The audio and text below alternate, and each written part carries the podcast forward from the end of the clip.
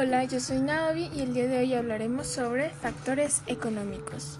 Los factores económicos son aquellas actividades económicas que se encuentran relacionadas con el mercado mundial, así como con el contexto de los países donde se ubica la empresa.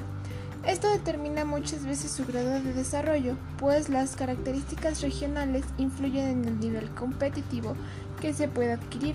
Por ejemplo, el índice de crecimiento de la población afecta al posible desarrollo de una empresa, pues establece un patrón respecto a qué insumos pueden acceder ciertas personas y qué otros serán más difíciles de obtener. El día de hoy hablaremos sobre algunos factores económicos en específico. Estos son los indicadores de producción, hablaremos sobre la inflación, la tasa de interés, el tipo de cambio, etapas de ciclos de negocios y la organización de la industria. El indicador de producción se trata de un análisis para saber qué tanto se produjo y cuál será la siguiente meta de producción. Este se puede hacer mensualmente, bimestralmente, trimestral, semestral o anualmente. La inflación es un fenómeno que se observa en la economía de un país y está relacionado con el aumento desordenado de los precios de la mayor parte de los bienes y servicios que se comercian en sus mercados por un periodo de tiempo prolongado. Cuando hay inflación en una economía es muy difícil distribuir los ingresos, planear un viaje, pagar deudas o invertir en algo rentable ya que los precios, que eran una referencia para asignar el dinero de la mejor manera posible, se han distorsionado. Ahora hablemos de la tasa de interés. Esta se podría decir que es el precio de dinero.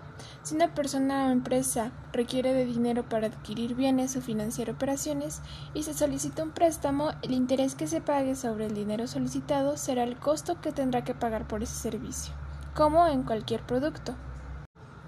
Y pasando al tipo de cambio, esta es una referencia que se usa en el mercado cambiario para conocer el número de unidades de moneda nacional que deben pagarse para obtener una moneda extranjera.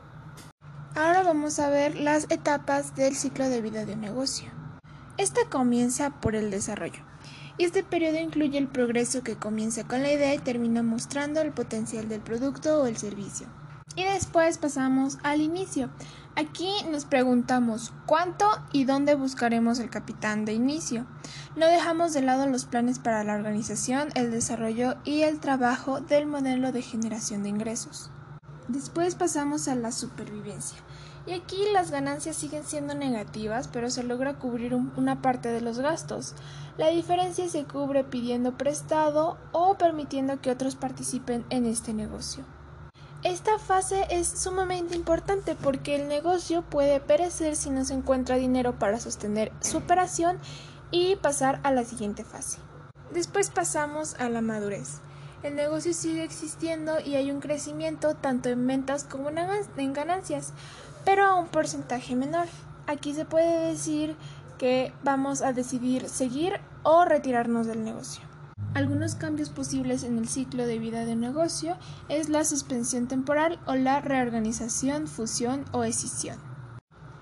Continuamos con nuestro siguiente tema que es el desarrollo industrial. Como su nombre lo dice, esto se refiere al progreso en cuanto a las empresas y compañías que se generan en alguna localidad. Esto supone una fuerte reactivación socioeconómica y mejoras en la calidad de vida de la población, pero por otro lado, puede provocar importantes modificaciones que ocasionan el desequilibrio de ecosistemas, diversas formas de contaminación y otros problemas ambientales y sociales.